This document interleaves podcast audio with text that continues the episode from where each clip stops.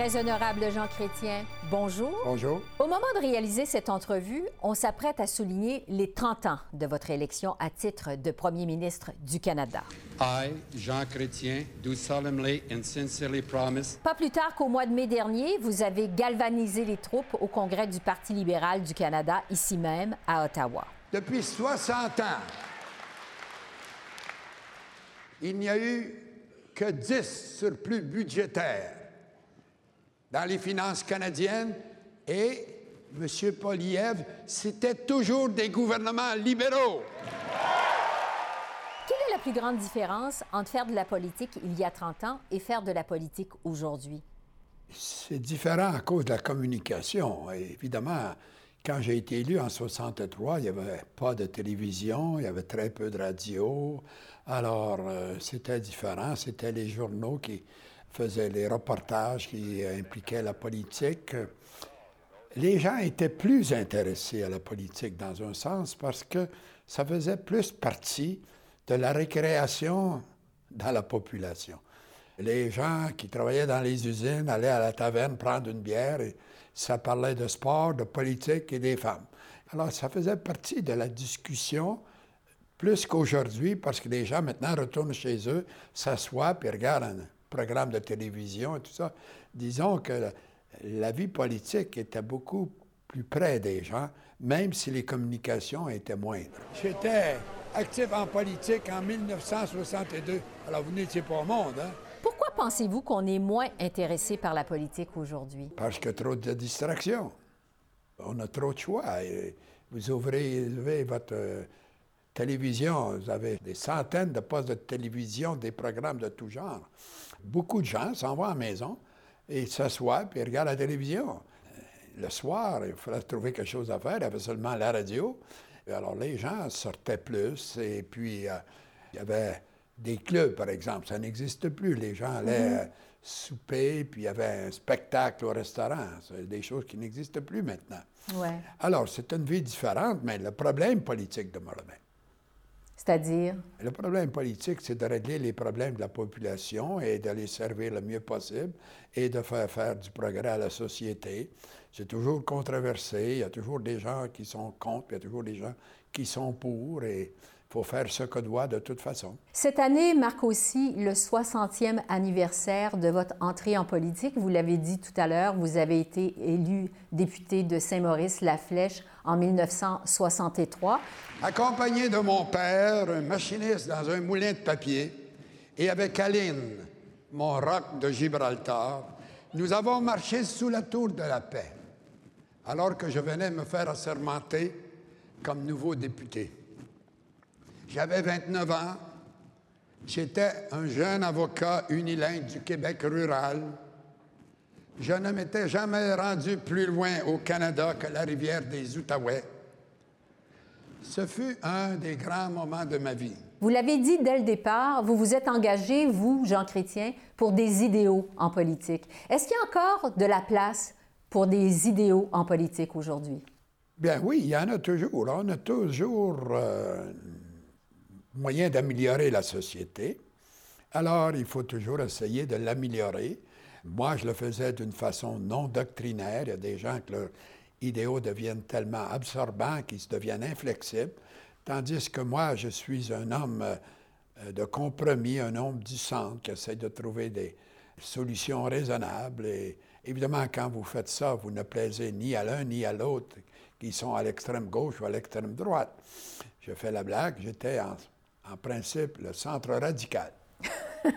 Donc, des idéaux, oui, mais pas des idéologues, finalement. Non, non, parce que quand on devient un idéologue, vous n'êtes jamais satisfait. Parce que la vie n'est pas faite de choses qui sont permanentes. Ça évolue constamment. Et on devient pris dans un, carcan quelconque quand on est trop idéologue et on ne peut pas faire de compromis. On a peur que les membres du clan, si je peux employer ce mot-là, euh, soient de mauvaise humeur. Alors, il y a des doctrines qu'on ne peut pas, peut pas même contester. Ça rend la vie plutôt misérable, à mon point de vue. Poliev est tellement négatif, tellement à droite, que Harper a de l'air raisonnable. Votre parcours, Monsieur Chrétien, en politique, il est impressionnant. Vous avez été ministre de la Justice, ministre des Finances. À titre de premier ministre, vous avez combattu le référendum de 95. Vous avez sorti le Canada d'une récession importante dans les années 90. Il y a eu évidemment le 11 septembre. Vous avez dit non aux États-Unis dans le cadre de la guerre en Irak. La politique du Canada est bien connue. Ils peuvent dire, s'ils veulent y aller tout seuls, ils peuvent y aller tout seuls. Mais nous, nous disons qu'ils doivent y aller avec l'autorité des Nations Unies. Quel est le moment qui vous a le plus déterminé, selon vous, en politique? Bah, écoutez, c'est la journée où vous êtes élu. C'est ça qui est le moment le plus important, ou la journée où vous devenez ministre, c'est un moment important. Ça, c'est des dates euh, satisfaisantes, disons. Et ensuite, ben, devenir premier ministre, c'est la même chose. Mais le quotidien est plein de toutes sortes de défis. Et c'est très difficile de dire lequel a été le plus difficile, lequel vous a donné la plus satisfaction. Comme je dis toujours, je faisais de mon mieux. Puis à la fin de la journée, euh, ben, j'avais fait de mon mieux. Si mon mieux n'était pas satisfaisant, il y y avait quelque chose que je ne pouvais faire, je ne pouvais pas faire mieux que mon mieux. Et je, continuais, voir de la galère le lendemain, et puis je continuais. Et je disais parfois la blague, la politique, c'est un peu l'art de patiner sur de la glace mince. Et vous ne savez jamais quand il n'y aura pas un trou qui va vous englober. Mr. Salut, à la prochaine. Et vous allez disparaître à tout jamais.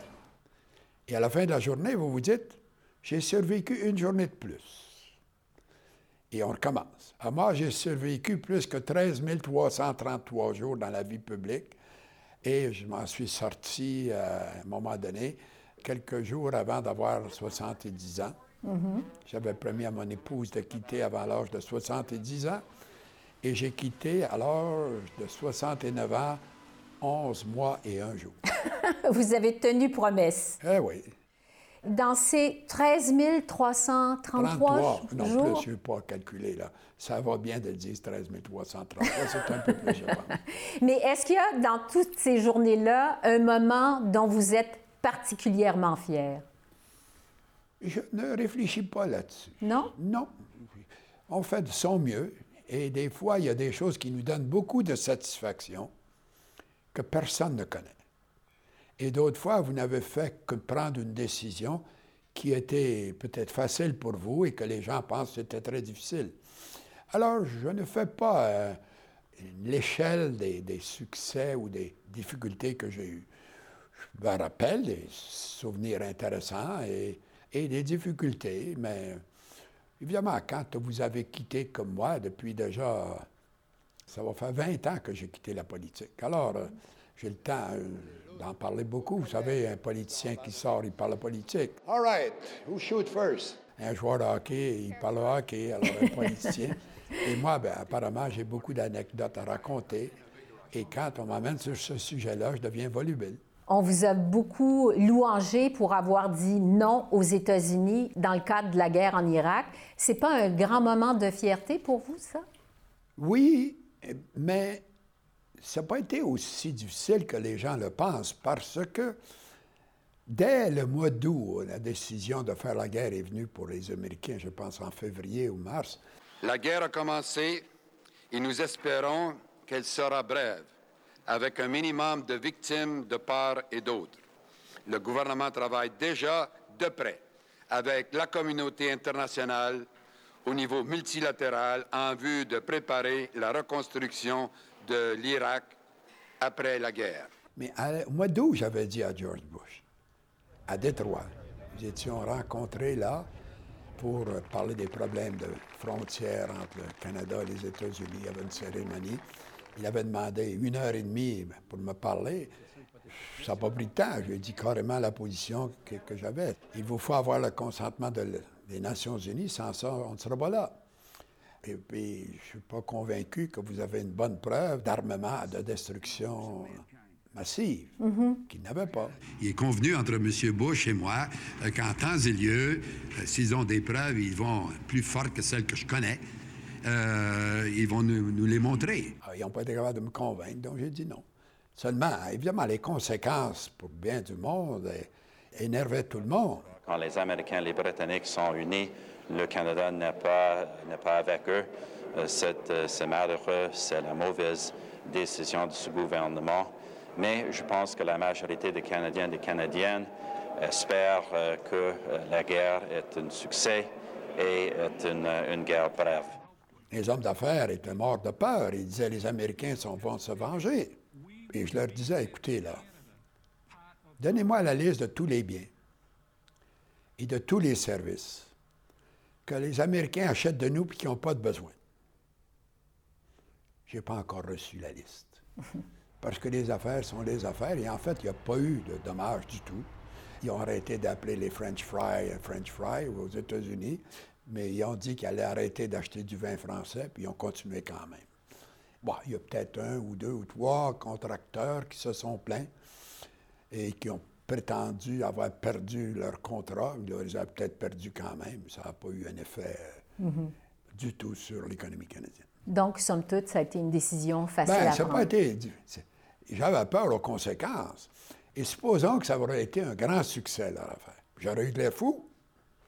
C'est beaucoup plus facile d'aller avec tout le monde que de ramer contre le courant. Mais j'ai toujours ramé contre le courant dans ma carrière. Et ça fait du muscle. ça donne du caractère. Ça donne du caractère. En revanche, quand vous regardez toutes vos années en politique, est-ce qu'il y a une chose que vous feriez différemment, une décision que vous prendriez autrement? Bon, il y en a toujours. Ben, c'est difficile de les énumérer et de les mettre par ordre. Et à tous les jours, vous prenez une décision et le lendemain, vous dites, j'aurais peut-être pu le faire d'une autre façon. Ce qui est le plus important, c'est d'être capable de prendre une décision. Et ça, c'est souvent un problème pour beaucoup de gens. Ils ont tellement peur des conséquences qu'ils ne bougent pas. Moi, ce n'était pas mon problème. J'étais capable de me décider. Certains disaient que je me décidais trop vite, souvent sans avoir réfléchi suffisamment et tout ça. Mais moi, je me disais, on se trompe dans la vie, mais c'est de se tromper encore plus lorsqu'on ne fait rien. Alors, mm-hmm. on fait des erreurs, on peut les corriger, et euh, la vie est faite. Euh, vous voulez sortir, puis il y, a de la neige. Alors, vous ne sortez pas, c'est la vie, hein? on ne peut pas tout prévoir. Pour moi, ben, j'étais confortable avec le style que j'avais. Et vous n'êtes pas du genre, vous, M. Chrétien, à avoir des regrets dans la vie? Ben oui, j'ai eu des regrets parfois. J'aurais dû faire certaines choses différemment. Comme quoi, par exemple? Ben parce que je ne passe pas mon temps à analyser ça. Nous avons fermé le collège militaire de Saint-Jean quand on a fait nos grandes coupures, et ça, je l'ai regretté. La décision de fermer le collège militaire Saint-Jean est une mauvaise décision. Et voilà que, dans une tentative maladroite pour sauver la face, il propose au Québec un marché de dupes, soit de louer pour un dollar par année les installations d'un collège vidé de son âme, soit un cadeau empoisonné. Ma question, Premier ministre, Monsieur le Président, ne reconnaît-il pas qu'il y a quelque chose d'indigne dans cette proposition? De louer pour un dollar par année au Québec les installations vides de Saint-Jean et pelleter ainsi la dépense de fonctionnement du collège dans la Cour du Québec sans que celui-ci ne puisse devenir propriétaire des installations. Quand je vois le chef de l'opposition qui dit qu'on ne devrait pas essayer de maintenir un certain niveau d'emploi au collège militaire avec la collaboration du gouvernement provincial, lui qui est allé là-bas et qui était dans une parade avec des gens qui, il y a à peine 22 ans, s'objectait à ce qu'une université du Québec donne un diplôme universitaire aux gradués de Saint-Jean, parce que c'était une, une présence fédérale de l'armée canadienne au Québec, de voir un volte-face comme celui-là par les nationalistes du Québec et la Société Saint-Jean-Baptiste, ben, j'ai mon voyage. Mais on fermait aussi en même temps euh, l'école qu'il y avait euh, à Victoria. La recommandation, c'était d'en avoir un qu'une quelque chose de tellement difficile qu'ils pensaient qu'on ne le ferait pas. Et on le fait. Mais celle-là, j'aurais dû peut-être être un peu plus nuancé. Il est resté quelque chose, mais le collège, proprement dit, a été fermé. Je l'ai regretté, mais on fermait aussi à Victoria, puis on, coupait partout. Alors, il ne fallait pas que je coupe ailleurs, puis je ne coupe pas chez nous. Vous êtes, M. Chrétien, une personne très chanceuse dans la vie. Euh, vous êtes né dans une famille qui vous a aimé, vos parents vous ont guidé. Vous avez dit à plusieurs reprises que votre père voulait que vous fassiez votre droit, faire de la politique. C'était important pour vous. Vous avez toujours été très bien entouré. Quelle est la personne qui a eu le plus d'influence sur votre vie? C'est encore la même chose. C'est probablement ma mère, comme tout le monde, qui était extrêmement patiente avec moi. Elle disait, dans toute famille, il y a un mouton noir et Jean va être le mouton noir, parce j'étais extrêmement hyperactif quand j'étais jeune. Et c'est ça que mon père avait remarqué. Et c'est à partir de cette idée-là, il rêvait d'avoir un politicien dans la famille. Puis il voyait que j'avais beaucoup d'énergie, que j'organisais tout avec les gens alentour. J'étais un petit peu le leader dans la rue. Et il a dit, lui, il pourrait peut-être faire de la politique. Et quand je lui ai dit je voulais faire un architecte, il a dit, tu ne te feras jamais lire comme architecte. Tu t'en vas à la faculté de droit. Puis dans ce temps-là, quand papa disait quelque chose, on écoutait. Il voulait avoir un politicien. Apparemment, il y en a eu un. qui a quand même assez bien réussi. Plutôt, apparemment. il y a aussi votre épouse qui a eu une place très Bien, importante. Aline a eu ça de- plus tard. Évidemment, j'ai rencontré Aline, elle avait 16 ans, j'en avais 18, alors euh, c'était ma première blonde, comme on disait dans le temps. Alors j'ai frappé le jackpot la première journée, j'ai pas eu besoin de regarder ailleurs, et puis on s'est fréquenté pendant 5 ans, puis on a été mariés 63 ans. Et elle, elle était tranquille, mais elle était une euh, femme très intelligente, très... euh, euh, elle n'aimait pas la, la publicité, elle ne voulait pas être en avance. Elle disait toujours, il y a de la place seulement pour un sur l'estrade. Seulement, elle ouvrait les yeux. Et moi, qui étais parfois un peu trop enthousiaste, elle me disait, Wow, Jean, là, quand tu as dit telle chose, un tel et un tel n'ont pas applaudi. Ensuite, je les ai vus tous les deux à la fin de l'Assemblée aller parler ensemble. Ou des choses comme ça que moi, il m'échappait parce que j'étais un peu un extrovert. Et d'ailleurs, mon troisième mandat, c'est de sa faute. Parce que moi, j'avais décidé dès le début que je n'allais pas faire plus que deux termes. Pourquoi? Parce que d'abord, j'avais des raisons personnelles. J'avais des enfants et je savais que je pourrais très bien gagner ma vie si je n'étais plus en politique. Il me sentait des responsabilités euh, vis-à-vis de mes deux fils, que si je pouvais faire bien, ça pourrait les aider. Il y a des gens qui avaient été impolis à la convention de 2000 à mon endroit, puis Aline a dit Four more years. Et là, elle a eu une ovation debout par tout le monde qui était dans mon groupe, moi inclus. Alors j'ai pu faire mon troisième terme, qui fut en fait peut-être celui qui est le plus agréable que j'ai vécu. Donc, une force tranquille, mais grande conseillère. Ah oui, oui. Ben, elle pouvait me dire mes vérités. Elle était très diplomate, sans me choquer. Bon, on était comme les deux doigts de la main. hein. C'était connu dans la jeunesse, puis on était là. Puis elle voulait que je réussisse. Et puis, euh, ben, elle aimait aussi la politique. Et puis, elle, elle observait beaucoup. Elle était un modèle de- dans bien des domaines. Un jour, elle avait accepté d'être chancelière d'une de l'Université Laurentienne à Sudbury. Nous, on a étudié, on a passé des années à l'université pour avoir des diplômes. Et Aline, elle est partie de la dixième année à chancelière. C'est pas badré de passer des années sur les bancs. Mais elle s'était instruite par elle-même, elle parlait quatre langues, elle jouait le piano et tout ça. Elle avait beaucoup de succès dans nos voyages internationaux. Je me rappelle un incident qui, c'est qu'elle n'aimait pas parler en public. Elle le faisait de temps en temps. Dans les campagnes électorales, quand on allait dans les milieux italiens, et là, on lui demandait de parler, elle parlait un peu en italien, ce qui impressionnait les voteurs italiens dans les parties où il y en avait, puis elle finissait toujours à la Victoria. Mais un jour, on est au sommet des Amériques, le premier sommet des Amériques à Miami. Son ami Hillary Clinton avait fait mettre sur le programme qu'elle devait parler. Personne ne lui en avait parlé. Elle aurait été à Miami, puis là, ben, le personnel lui dit Écoutez, Mme Chrétien, il faut que vous fassiez un discours cet après-midi, puis on vous a présenté un petit discours. Ah, moi, je ne fais pas les discours, c'est mon mari qui fait les discours. Alors, ils ont dit Écoutez, là, elle n'était pas très contente, elle n'a rien dit. Elle a pris le texte, est montée dans sa chambre, elle est revenue, est montée au podium, elle n'a parlé qu'en langue espagnole. Et personne dans la délégation canadienne savait qu'elle parlait l'espagnol. Elle a parlé sans texte en espagnol. Alors, euh, bon, c'était mon roc de Gibraltar, et vous savez pourquoi. Vous parlez de Mme Clinton. Euh, au cours de votre carrière, vous avez rencontré évidemment plusieurs personnalités politiques. On vous a vu aux côtés des présidents Clinton, M. Bush, Nelson Mandela, la reine Elisabeth. Quelle est la rencontre qui vous a le plus marqué? Bien, ils sont tous des gens tout à fait différents les uns des autres.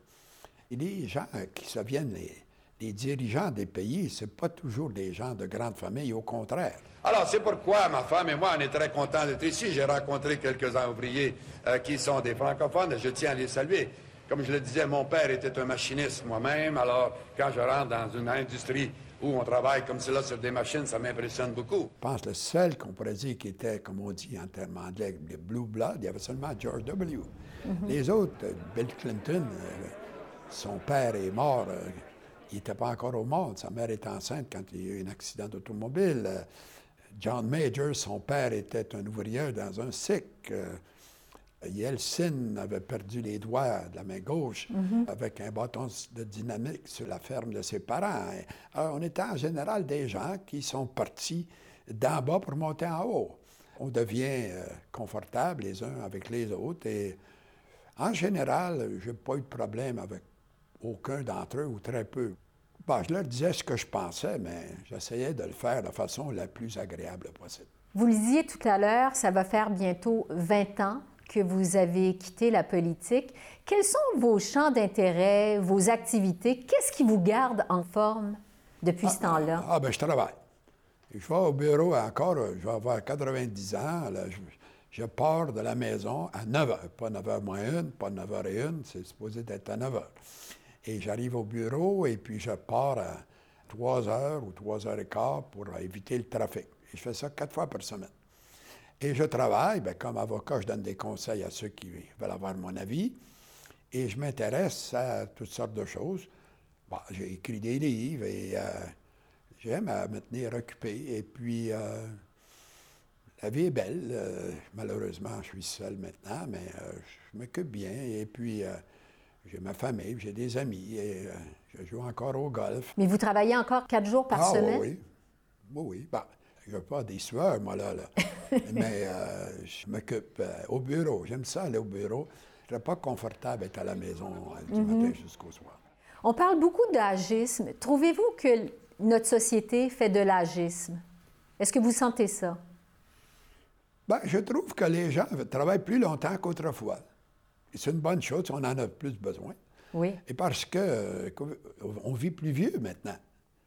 Écoutez, moi, j'ai 90 ans, euh, je ne courrais pas le marathon, là, mais euh, je suis assez en forme, je, fais des sports encore et je m'occupe et je dors bien, je mange bien. Alors, il y en a beaucoup qui sont comme ça. Et la meilleure façon de rester en santé, c'est d'être occupé. Si le cerveau fonctionne, je pense que ça donne de l'énergie au corps pour suivre. Mon père disait grouille ou rouille. Alors, euh, je grouille. Et je rouille pas, j'espère, en tout cas pas trop. L'important, c'est de rester actif. C'est ça. Les gens euh, veulent rester plus actifs qu'autrefois. Vous vous rappelez les annonces qu'il y avait euh, le bonheur à 55 ans, là, ils ben vendaient de l'assurance. Mhm. Voyons donc, la retraite à 55 ans, ça veut dire que je n'aurais pas travaillé depuis 35 ans? Voyons, écoutez, c'est un peu niaiseux. Là. Quand on a de l'énergie, il faut continuer. Et il y en a de plus en plus qui le font, qui comprennent ça. L'idéal d'aller euh, en Floride et puis aller prendre ton souper avec euh, les Early Birds à 5h30, c'est pas ma vie à moi. c'est pas votre style. Non, non.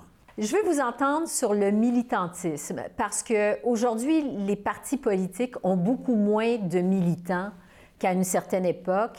Le militantisme s'est un peu transformé avec les réseaux sociaux. C'est devenu plus une place où on débat, où on s'ostine, je dirais. Est-ce que les partis politiques ont encore de la place pour le militantisme? Oui, parce que les gens qui étaient dans les partis, là, c'était pas des milliers dans chaque comté. Il y avait quelques cent membres dans le Parti libéral ou dans le Parti conservateur ou dans le Parti NPD ou dans le Parti québécois, tout ça. Ce n'était pas des milliers de membres euh, dans chaque comté, c'était quelques cents. Et il y en a encore qui s'intéressent. Quand je suis allé faire un discours au mois de mai pour le Parti libéral, j'étais surpris, il y avait 4000 personnes dans la salle. J'en ai fait beaucoup de conventions du Parti libéral. Mais une foule comme ça, je n'ai pas vu ça souvent. Alors, euh, seulement, ça n'a pas la même forme. Mais c'est dommage dans un côté parce qu'autrefois, ceux qui aimaient la politique pouvaient une fois par mois aller à une réunion et là, on discutait des problèmes, pour préparer une résolution qu'on envoyait au provincial. Le provincial envoyait un certain nombre de résolutions au fédéral. Et là, ben, le parti, le chef du parti décidait qu'est-ce qui allait dans le programme. Aujourd'hui, il y en a moins de ça. C'est dommage parce que ça enlève euh, le sens de la participation qui existait. Ceux qui aimaient ça avaient le sens qu'ils participaient. Et moi, malheureusement, ces structures-là ont faibli et c'est dommage, mais ça va peut-être revenir parce que le placotage sur les réseaux sociaux, bon, ça vous donne peut-être beaucoup de plaisir à le faire assis chez vous. Vous le mettez là, puis des journalistes qui lisent ça, mais il n'y a pas beaucoup de monde qui se sentent obligés de lire ça tous les jours avant de dormir. On retrouve sur les réseaux sociaux le placotage des tavernes de l'époque. Et euh, c'est ça la même chose. Et c'est toujours les mêmes qui font le même bruit. Et aujourd'hui, ils parlent au nom de tout le monde. Vous vous rappelez les lignes ouvertes? Au niveau de l'immigration, ceux qui allent se mettre sur l'aide sociale, il y a des gens qui profitent du système, qui sont aptes à travailler. Ça crée un taux de chômage. Ce taux de chômage-là, c'est de l'argent qui pourrait être récupéré dans nos poches. Il y avait des animateurs de lignes ouvertes que nous, on était toujours la victime de ça, mais les gens me confiaient. C'est toujours les mêmes qui appellent. Et c'était toujours des gens qui demeuraient anonymes. Et ils appelaient à tous les jours, c'était leur hobby. Et l'animateur, lui, les reconnaissait tous les jours, parce qu'il connaissait la voix, les préoccupations, et même ça a perdu sa faveur. Pourquoi? Parce que c'est devenu tout à fait répétitif. On pouvait prévoir chaque question posée, tout le monde savait la réponse avant, parce que ça allait être la même petite gang, comme on disait chez nous, qui allait donner la même opinion qu'il euh, avançait depuis des, mois et des mois. On parlait des idéaux au début de cette entrevue. Vous vous êtes engagé en politique pour préserver l'unité canadienne. Il y a des millions et des millions d'êtres humains qui donneraient leur chemin pour partager avec nous ce petit certificat de liberté qui est celui je suis un citoyen du Canada. Où voyez-vous le Canada dans dix ans? Ben, même place. Ça va être un pays qui va être encore ensemble, avec des problèmes, mais je ne changerai pas les problèmes du Canada avec ceux d'ailleurs. J'écoutais pas les nouvelles avant de dormir, parce que je voulais dormir, je pensais que c'était important d'être en bonne santé le lendemain matin. Et quand j'arrivais au bureau, je disais à mon personnel, donnez-moi deux mauvaises nouvelles s'il y en a une bonne. Fait qu'il ne me donnait rien, parce qu'il n'y a jamais de bonnes nouvelles. Non, mais à la blague. Alors, c'est toujours des mauvaises nouvelles. On vit avec ça. Le Canada de 1963 était tout à fait différent du Canada d'aujourd'hui. Il n'y avait pas de système national de santé.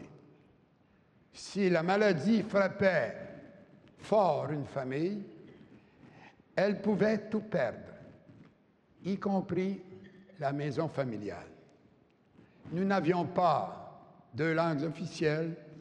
Nous n'avions pas de charte des droits et des libertés. Notre constitution était une loi britannique. Nous n'avions même pas un drapeau national, qui est notre unifolié aujourd'hui. Est-ce que vous trouvez que la Fédération canadienne a évolué dans le bon sens? Énormément. Énormément, mais le discours n'a pas évolué.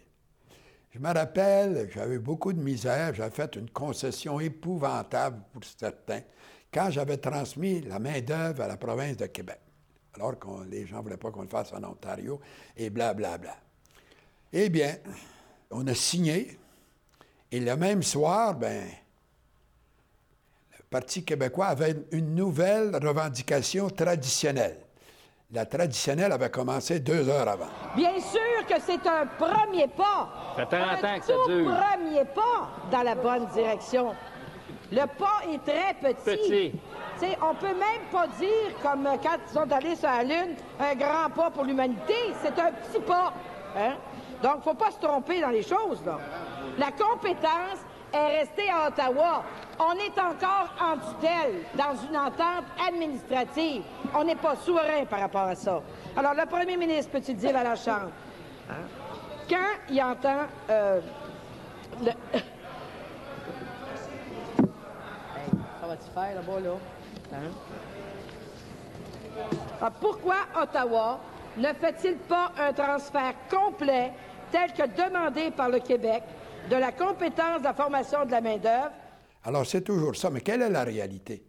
Au début de ma carrière politique, les deux tiers des taxes étaient perçus par le fédéral. là, on doit être rendu à 20-22% Mais le discours n'a pas changé. Si vous affirmez la position fédérale, on est des mauvais centralisateurs, ils ne changeront jamais. Mais je vais te donner des chiffres, là. Et ça a changé énormément. Bon, quand vous êtes maire d'une ville et vous avez un problème, qu'est-ce que vous faites? Vous blâmez le gouvernement provincial. Si vous êtes un gouvernement provincial puis vous ne savez plus quoi dire, vous blâmez le gouvernement fédéral. Nous autres, on ne peut plus blâmer la reine ou le roi, fait qu'on blâme de temps en temps les Américains. C'est la vie. Essayez de trouver quelqu'un qui est responsable à votre place. Mais la réalité, c'est que le Canada a évolué. Écoutez, quand je suis arrivé à Ottawa, il n'y a rien de français à Ottawa. Et je me rappelle une journée, j'avais le gouverneur général, le juge en chef, cinq jureurs à la Cour suprême, le greffier du conseil privé, mon chef de cabinet, le chef des armées, c'était tous des francophones. Mais ils étaient là par compétence. On n'a jamais parlé du pouvoir français quand j'étais là. Et il y en avait plus qu'il n'y en a jamais eu. Mais chacun de ceux qui occupaient le poste, dans l'opinion des observateurs, étaient tous apparemment compétents. Et ça veut dire qu'il y a de la place quand on veut l'apprendre. J'en suis un bon exemple. Je ne parlais pas un mot d'anglais quand je suis arrivé à Ottawa. Ou très peu. Je pouvais demander des toasts au restaurant, oui, mais pas beaucoup plus. Pensez-vous que l'idée d'indépendance du Québec va redevenir au goût du jour? Il y en aura toujours qui vont parler de ça, mais ce serait pourquoi? Est-ce qu'on serait mieux? Qu'est-ce qu'il y aurait de mieux? Pas beaucoup plus. Je me rappelle quand j'ai transmis la, main-d'œuvre au Québec, les gens qui en bénéficiaient se plaignaient que c'était trois fois plus bureaucratique une fois que c'est arrivé à Québec que ça avait lieu à Ottawa. Les directeurs des, des cégeps et tout ça qui donnaient des cours spéciaux pour remplir nos programmes, quand ils sont vus pris dans l'appareil à Québec, bien là, il y avait encore beaucoup plus de paperasse à remplir qu'il y en avait avec le fédéral. Alors, on regarde qu'est-ce qui est bon. Mais ici, on a un pays riche qui fait l'envie du monde. Et c'est parce qu'on a une diversité. Il fut un temps où la province riche était la Nouvelle-Écosse, ensuite c'était le Québec, ensuite c'était l'Ontario, ensuite c'était l'Alberta, puis là l'Alberta recule, et là c'est le Québec qui va mieux, puis ça change. On est toujours là pour s'entraider. Quand un va mal, on, on a des paiements de péréquation, les, les, pensions sont égales pour tous les citoyens du Canada. Alors même si votre province est en difficulté, vous avez des programmes sociaux qui servent les gens à un mhm. niveau acceptable pour tout le monde. des fois, ben, le fédéral pose des conditions. Ben oui, parce qu'on veut que ça soit le plus égal possible pour tout le monde. Et là, ben là, les gens se trouvent toutes sortes de raisons. Évidemment, c'est tellement facile de blâmer le fédéral quand on n'a pas de réponse que c'est devenu un sport national. Il y a le hockey, puis ça. le hockey, puis blâmer le fédéral. Ah oui. vous êtes reconnu, Monsieur Chrétien, pour votre instinct politique. Quel conseil vous donnez à un jeune ou une jeune qui songe à faire le saut en politique? Bien, qui se présente. Et d'ailleurs, ils vont le regretter s'ils veulent le faire, s'ils n'essaient pas. Le pire qui peut vous arriver, c'est que vous ne gagnez pas. Mais dans notre système, ce n'est pas si pire. Si vous présentez comme maire, c'est vous qui perdez. Il n'y a pas de parti politique. Mais si vous êtes candidat, disons, fédéral, ben, si vous gagnez, c'est parce que vous êtes bon. Mais si vous perdez, c'est à cause du chef ou à cause du parti, comprenez-vous? Vous pouvez faire partager le blâme par d'autres. Je me rappelle un jour, il y avait un de mes amis qui avait énormément bien réussi euh, à Toronto, et un francophone, un avocat qui avait été président du barreau deux fois, le premier francophone, qui me disait qu'il avait un regret. J'allais le voir les derniers jours de sa vie, puis il disait qu'il aurait toujours voulu faire la politique, il n'en avait jamais fait. Hmm. Et il me disait qu'il était un peu jaloux de moi. Et c'est agréable. C'est dur. Mm-hmm. Et on ne peut pas réussir tout le temps. Moi, j'étais chanceux et j'étais là quand la chance a passé, mais j'ai fait ça pendant 40 ans sur la colline. Donc, si vous voulez vous présenter, faites-le. Faites-le. Et là, ben, il faut se faire des amis et puis essayer de prendre le contrôle de l'organisation, puis vous assurer que vous donnez le candidat. Et là, ben, choisissez le bon parti aussi. À la victoire!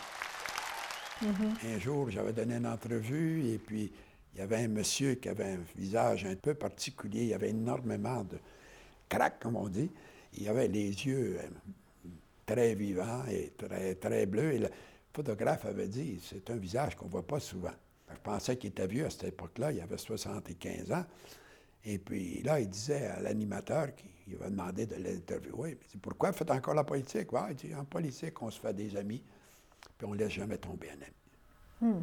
Et ça avait été quelqu'un, il avait ça toute sa vie. Et c'est son rabais, comme on peut dire. Vous êtes reconnu pour avoir été proche de vos électeurs. D'ailleurs, les électeurs de la Mauricie vous ont renouvelé leur confiance pendant quelques décennies. Qu'est-ce que ça prend aujourd'hui pour être un bon député? Parce que la politique a changé depuis ce temps-là. Oui, mais il faut être proche des gens. Et un des avantages que j'avais, j'étais dans un comté rural. Si vous êtes élu dans, dans une ville où les gens ne savent pas qui est le député trop trop, et c'est pas la même chose. Hein. Dans une petite ville, ils vous voient. Et je faisais régulièrement du bureau, même quand j'étais premier ministre. J'allais dans mon bureau, là, je recevais des électeurs et, et c'était pas nécessairement désagréable. Je faisais ça tous les samedis matins. Euh, quand j'étais ministre, je revenais à Shawinigan, je vivais à Ottawa. Alain a descendu pendant des années avec les enfants, tous les fins de semaine à Shawinigan, dans l'auto avec le chien et tout ça, puis elle remontait le dimanche. C'était une vie difficile pour la famille. Mm-hmm. Et moi, ben, j'arrivais là, euh, puis avec eux, et puis euh, samedi matin, ma, secrétaire, Mme Bournival, m'avait préparé une liste d'électeurs qui voulaient me voir. Et là, je les écoutais. Et là, ben, je revenais ici, puis les gens disaient Ah, ben, ils étaient surpris. Et ça vous donne avantage, quand vous parlez, de savoir comment les gens, les vrais, là, pas les petites broues des grandes villes, le vrai monde, qu'est-ce qu'ils pensent. Même quand vous étiez premier ministre du Canada, vous faisiez du bureau de comté à Shawinigan? Oui. Pas à tous les semaines, là, mais j'aimais ça. D'ailleurs, ça amenait des occasions pour faire des protestations. Et avoir des protestations, j'en ai organisé quand j'étais étudiant. Fait quand on faisait des protestations comme moi, mais je disais c'est le retour de l'ascenseur, comme on dit. Euh, c'est normal dans une démocratie, en autant que c'est fait dans l'ordre.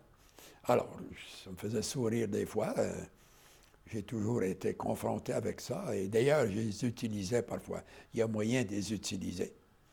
Ça vous donne une façon de vous expliquer d'une façon euh, plus proche des gens, parce qu'ils sont curieux de savoir comment vous allez vous en sortir. Je termine en faisant appel à votre expérience et votre sagesse. Quels sont les enjeux de société que vous voyez émerger dans la prochaine décennie?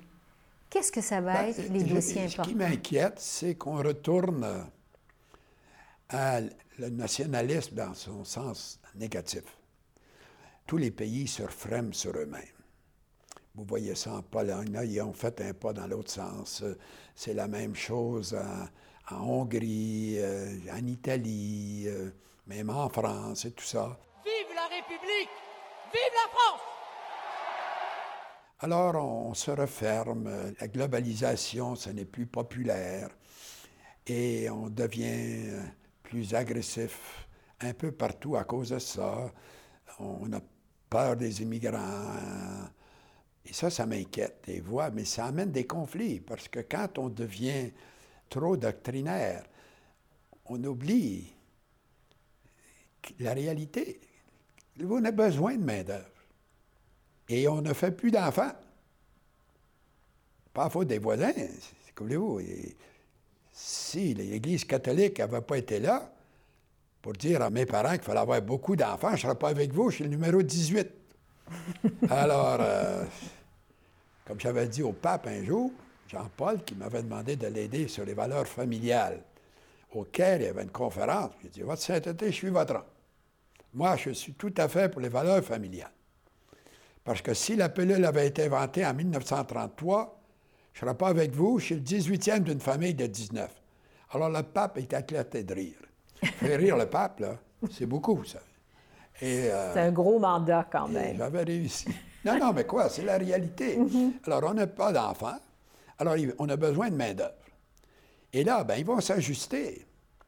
Évidemment, prenez la France, c'est un pays qui a tout le temps été le pays des réfugiés. Sarkozy, c'est un fils de réfugié. Euh, euh, il y en a plusieurs. La France, comme je vais en France, j'ai dit, je suis plus français que vous autres parce que moi, je suis français depuis 1660 au Canada. J'ai un des noms français dans mon arbre généalogique. Et euh, ils deviennent citoyens. On devient citoyen. Des fois, c'est dur à s'ajuster. Et puis, avec le temps, les habitudes changent. Euh, les gens arrivent ici, puis ils ont des coutumes, ils ne veulent pas les laisser tomber, mais la, réalité les amène à changer. Il y a moyen d'être différent et d'être égal en même temps. Et c'est ce que je suis. Je suis différent dans le milieu ici, à Ottawa. Mais euh, je, suis égal en même temps. Je n'ai pas de complexe. Pourquoi vous dites que vous êtes différent? Bien, je suis un membre d'une minorité. Je suis un francophone au Canada pas mal de la majorité. Mais vous voyez, vous ne pensez même pas que vous êtes parti d'une minorité. Mais même les Anglais sont d'une minorité. Parce que le Canada est fait à peu près 28% des gens qui viennent des îles anglaises, y compris l'Irlande, 22% qui sont d'origine française comme vous et moi, et 50% ce sont des gens qui sont de première, deuxième, troisième génération. Ah, ils se sont adaptés. Et ça fait un pays qui fait l'envie du monde. vous savez, pas pour rien que souvent aux États-Unis, il y a des Américains qui voyagent à l'étranger et qui mettent un drapeau canadien sur leur pack-sac. C'est un grand compliment. Parce qu'on a une mentalité de gens qui, on peut vivre, euh, avoir l'unité dans la diversité qu'on est un pays où on tolère les diversités, on a toutes les langues, toutes les religions, euh, toutes les couleurs de peau et tout ça, on peut vivre ensemble sans se casser la gueule, comme on dit. Pour finir, je voudrais vous dire, chers amis, et à tous ceux qui nous écoutent, que lorsque j'étais premier ministre et que j'allais dans les réunions internationales rencontrer les leaders des autres pays, quand je remettais le pied sur le sol canadien, je me disais, je suis donc chanceux d'être un Canadien. Je croyais, je disais à bien des gens que de tous les leaders du monde, même si c'était très difficile d'être premier ministre, je croyais que j'étais celui qui avait la tâche la plus facile. Et je comprenais pourquoi il y avait des millions et des millions de personnes dans le monde qui veulent venir partager la, la citoyenneté canadienne. Êtes-vous optimiste pour le Canada? Oui. Par rapport aux autres, absolument. Mais quelle sera la vie de demain? Je ne sais pas. Je ai donné des inquiétudes que j'ai. Mais vous savez, mon expérience date de 1956. J'étais le président des jeunes libéraux à l'Université Laval en 1956. Il n'y a personne dans cette chambre, sauf moi, qui existait à ce temps-là. Alors, le pays, à chaque période de ma vie, on pensait qu'on faisait face à des murs énormes on regarde en arrière, sais-tu, c'était pas si pire. Quand en 63, j'ai été élu, il y avait des bombes à Montréal. Quand j'allais en Europe, quand j'étais ministre des Finances et tout ça, le premier ministre d'Italie s'est fait assassiner. Il y avait des groupes armés dans tous les pays d'Europe, vous rappelez les, bombes à Londres, à Paris euh, et tout ça. Ça n'existe plus. À l'époque, c'était insurmontable comme difficulté. Alors, la nature humaine euh, s'ajuste généralement. C'est ça qui m'amène à être optimiste. Vive le Canada! Très honorable Jean Chrétien. Merci beaucoup. Ah ben, ça me fait plaisir de passer quelques minutes avec vous. Merci de votre temps. Très apprécié.